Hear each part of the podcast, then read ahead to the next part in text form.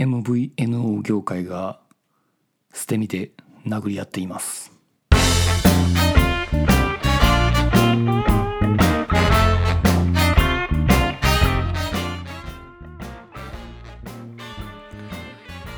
はい、ホロエセブンのゆずきちでございます、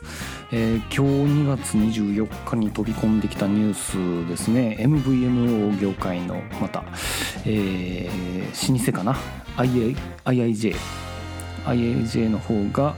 まあ、音声付きで4ギガ980円20ギガが1880円の新料金プランというような形でまたあの、まあ、4月ぐらいからのその20ギガバイトのまあ割安プランのまあ祭りに参加したと。いうような形でですねちょっとこれについてお話ししていきたいと思います、えープレスリリースの方でですね、えー IIJ 個人向けモバイルサービスにおいてシンプルで自由度の高いプラン IIJ ミオモバイルサービスギガプランを提供開始ということでこれ、えーと4月1日より提供開始しますということで、まあ、新しいギガプランというサービスとして、まあ、料金プランを再提案してるということですね。でまあこれまあ前にビッグローブシムであるとか、えーマイネオかであと日本通信といったような MVNO の、えー会社さんが徐々に徐々にその20ギガプランのまあ低価格化っていう波に乗っていくと。でまあ通常の3キャリアは基本まあ2980円とかオプション抜きにしたら2480円とかっていう価格帯のところをまあ500円から1000円ぐらいまあ割安にした感じで MVNO としてのまああの立ち位置をまあ決めるような料金にしてるんですけれども今回、えー IIJ ミオンについてはまたこれまた仰天ですね。20ギガプランについて注目すると音声プランであっても1880円税抜き。で提供するという発表になっております。でまあこれですねまあ過去に発表された MVNO のプランの20ギガの比較と比べるとまあ100円安いという形ですね。今のところ MVNO 私が知ってる限りではマイネオのマイピタプランが20ギガ1980円と日本通信の、えー合理的20ギガプランで1980円ってことで横並びだったのが1個ちょっと抜きに出て1880円になったっていうところが、えーまあ言ってみたらその後出しとしてのま戦略っていうところがあるんかなって思います。でここ20ギガばっかりに目が行きがちなんですけれどもちょっとそれ以下のプランっての比較をちょっといろんなキャリアでやってみたんですエクセルとかで、えー比較してみたんですけどもこれまたおもろいんですよね。あの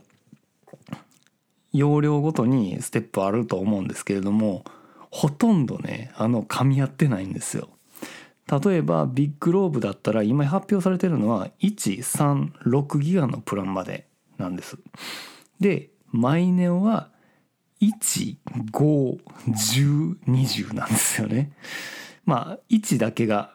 合ってるって感じね。で IAJ 今回のやつは241520なんですよ。もうびっくりしますわあの比較させようとしてないみたいなそんな感じが見受けられます。ただあの IIJ ミオンのギガプランについてはあの低価格帯においても目を見張るものがあってこれ音声プランですよ。音声プランで、えー2ギガ。2ギガのプランで780円なんですよ。これちょっとやばくないですか？えっとねマイピタだと1ギガの音声プランで1180円ビッグローブだと1ギガプランで980円それに200円輪をかけて安くしたのに2ギガ使えて780円になるっていうのはなんかすごいめちゃくちゃ頑張ってるんじゃないのっていう感じはしています。でちょっと特徴的なのがその、まあ、音声 SIM での価格でその音声通話がないモデルで言ったらそのデータ通信専用の SIM っていう感じなんですけどもそれが680円なんですよね。あの結構その音声通話のプラン追加したら結構500円600円とか値上がりしがちなんですけどこの差が100円しかないっていうところもすごいあのびっくりするところですね。これはどのプランであっても100円差なんですよ。20ギガプランであっても、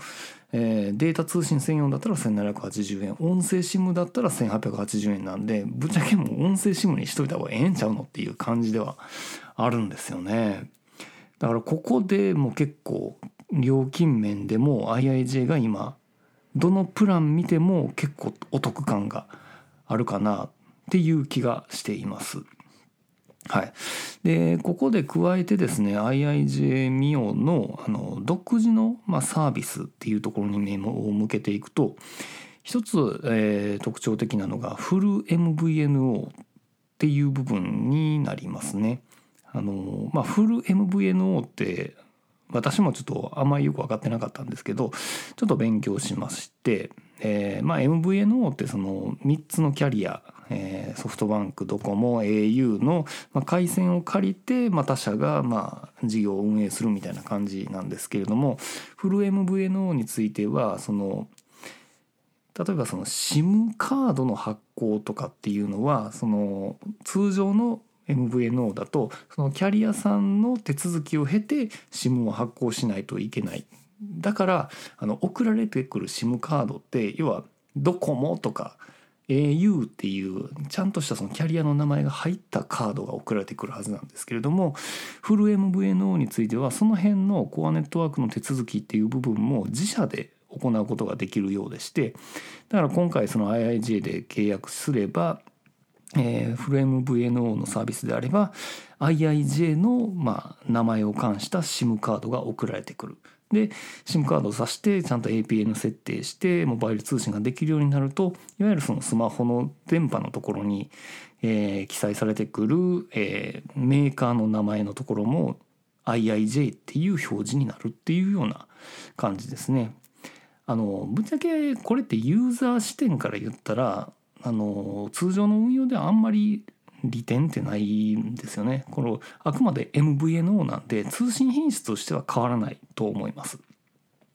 ただあの SIM とかの管理とかが一手に任せられるというか自分で判断してサービスが提供できるわけなんで一つのあのアドバンテージとしては eSIM を作ることができる eSIM サービスを提供することができるということで IIJ についてもその eSIM 要はその物理的な SIM じゃなくて、まあ、あのスマホに内蔵されている eSIM というメモリの中にその SIM 情報を入れ込んで、まあ、あの物理 SIM を挿さなくても通信プランの提供を受けられるっていうことになっていますと。いうところだから、まあ、結構その手続きとかもその楽天モバイルみたいな感じで、えー、楽にできるんじゃないかなっていう気がしています。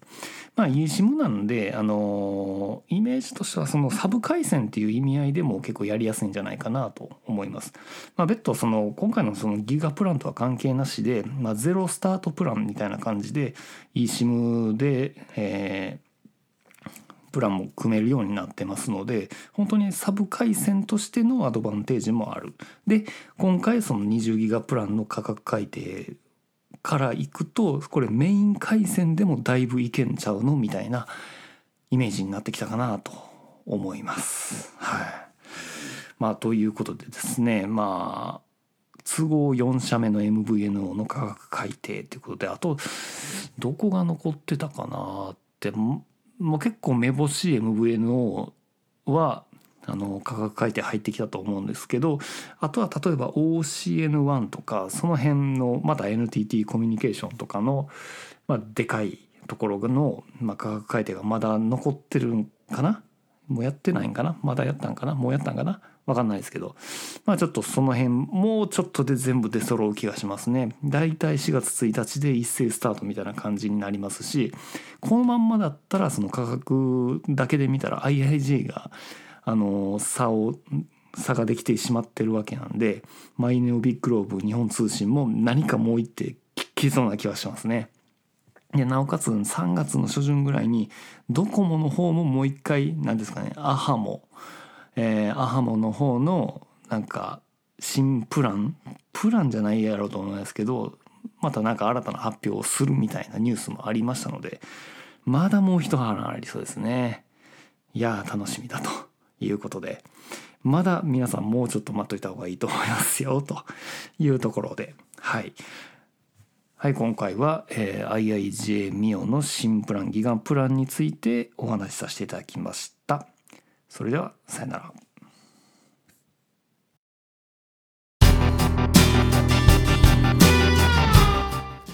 ほろよいセブンでは皆様からのお便りをお待ちしております。